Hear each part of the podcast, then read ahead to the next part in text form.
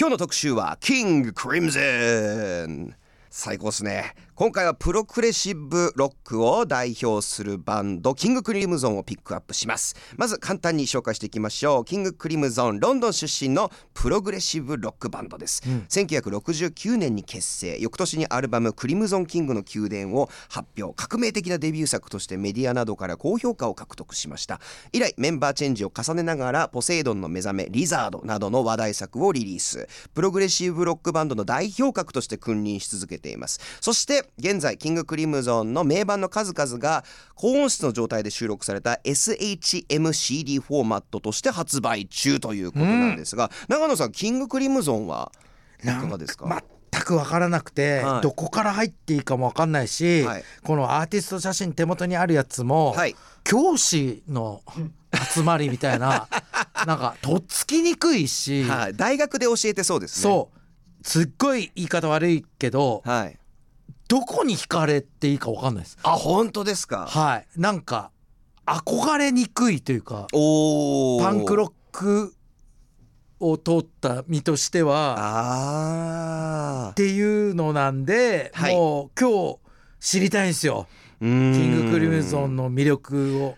キングクリムゾンの魅力をって私がねあれっていうのもあれなんですけど、うんまあね、まあ、とにかくクリムゾンキングの宮殿をまずもうあの有名なジャケットのやつ、はい、はい。はい、あのすごい顔のジャケット。を最初からも一からも最後までちゃんと順番に聞くともうそれだけで正直キングクリムゾンめっちゃかっこいいってなると思います。じゃあもうあれだねもう聞かず嫌いはダメってことだよね。まあまあまあでもあの例えばそのシングルとかを出していくとかっていうのではなく、はい、まあ、プログレッシブロックバンドって言われてるぐらいなんで、はい、曲の切れ目がちょっと分かりづらいなるほど。だからこそアルバムを全部最後まで聴くっていうのがこのキングクリムゾンの楽しみ方で。でもう一個これちょっとベタなんですけど、はい、本当にものすごい量のあの楽器とかで。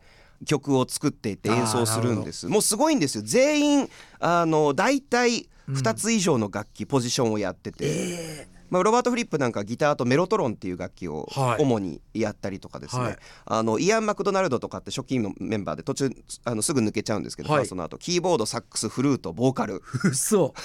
すげえ。すごいんです。とにかくいろんなあの楽器であのロックをやってみるっていうあのバンドです。とっても素敵なので私だからで、はい、ロックの出会いが悪かったよね私は。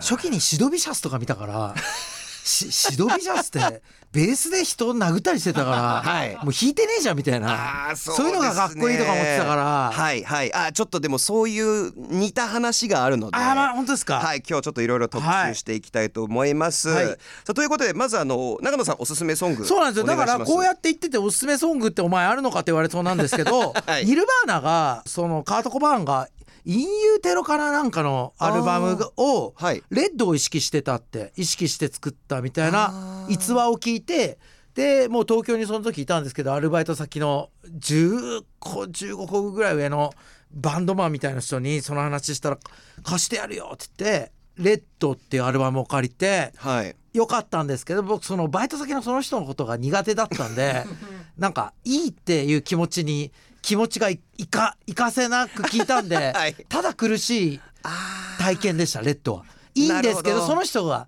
すごい嫌いだったんですよ。はい。はい。でもそういうのありますよね。ありますよね。そのせいなんか悪い思い出とかと直結してしまったから苦手意識があるとかっていう。うん、そうテレビドラマの24ってあったあったじゃないですか。ありましたね。あれもすっごい嫌いなやつが、はい、見ないとこれダメって言ってきたんですよ。だからもう。楽しむとそいつの笑顔が嫌ですね。浮かぶっていうのはすごい苦しい経験をして。あそんなやつの笑顔なんか見たくないですね。見たくないんですよ。だからレッドそうですねバイト先の、まあ、ビデオ屋のバイトやってたんですけど、はい、トイレが1個で、はい、開けたらその人座ってたんですよ、はい、つまりその人が鍵してなかったんですね。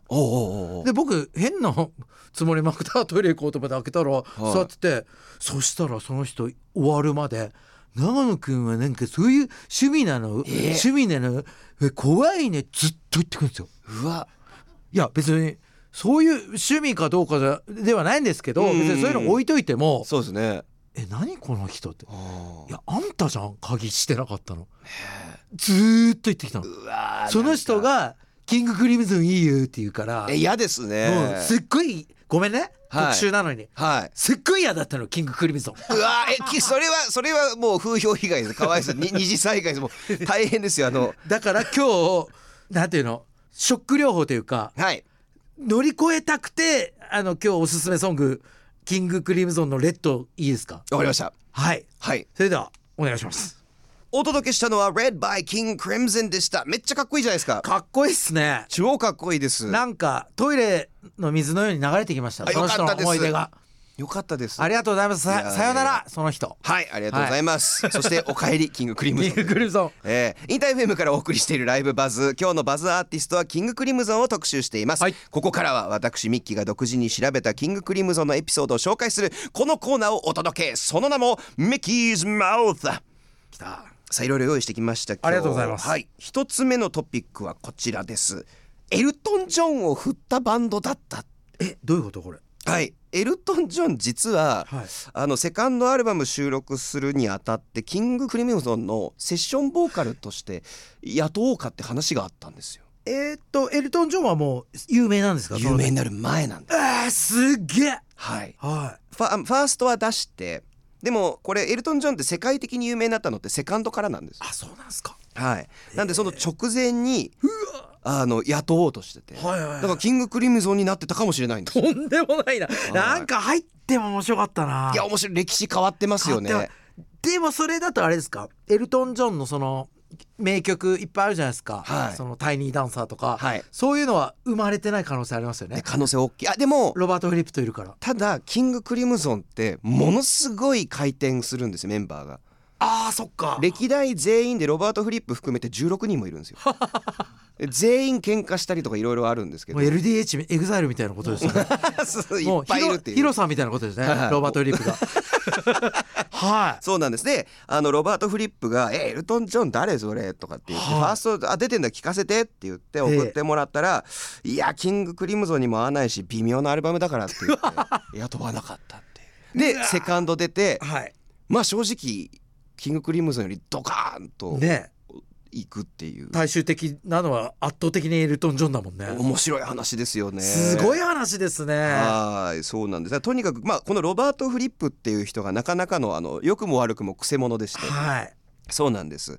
あの結構はっきりいろんなものを言ったりとかあの UK まあこれ UK のバンドなんですけど、うん、UK らしい超ドライな毒舌っていう。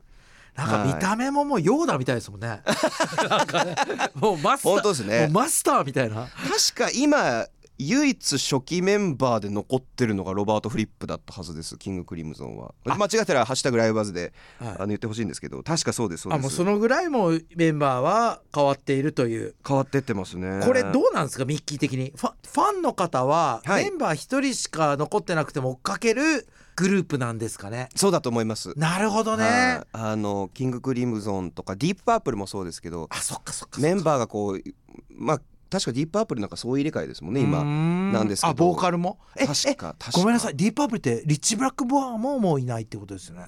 そうですね。でもリッチ・ブラックも現在はいなさそうです、ね、うわそれでもだから言うたら U2 ってさ、はい、例えばエッジだけになったら成立しないじゃないですか、うんうんうんうん、でももう成立しちゃうキングクリムゾンっていう母体のような。そうなんです。はあ。そうなんです。それは本当なんて言うんでしょう。メンバーがもちろん作ってる曲なんですけど、はい、メンバー以上にキングクリムゾンの音っていうのがブランドになってるイメージですね。はい、すごいバンドです、ね、それこそそんなメンバーの話なんですけど、はい、えー、続いてがですねロバート・フリップは人にも自分にも超厳しいと。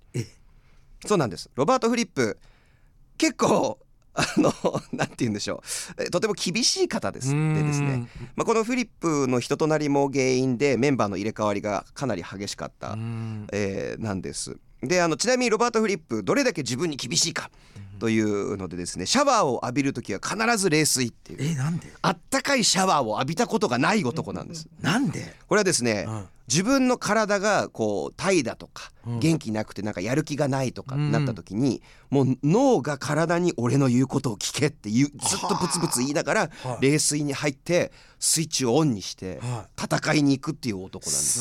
すごいですね。はい。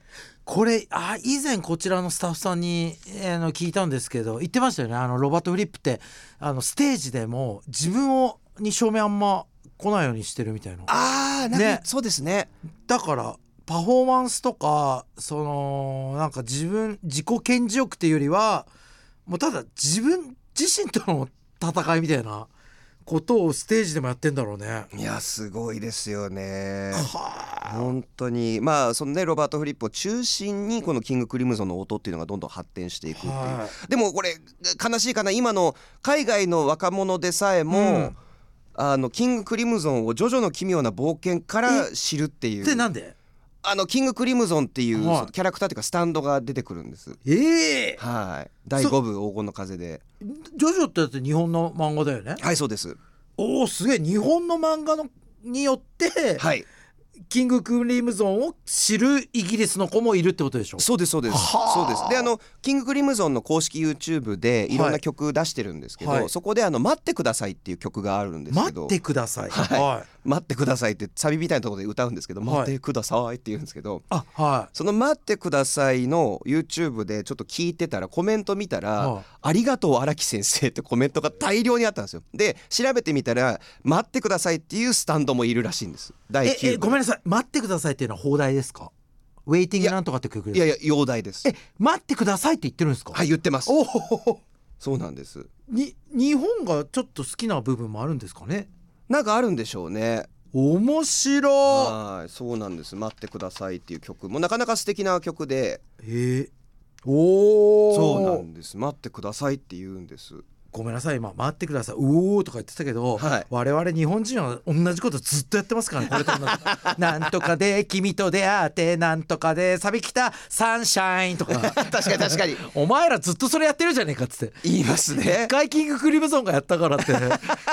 確かに確かに。お前らの日本のロック全部そうじゃねえかもともとあのロバート・フリップのギターリフからこの曲ができたっていうきっかけがあるらしいんですけど、はい、面白いバンドだね。本当ですね。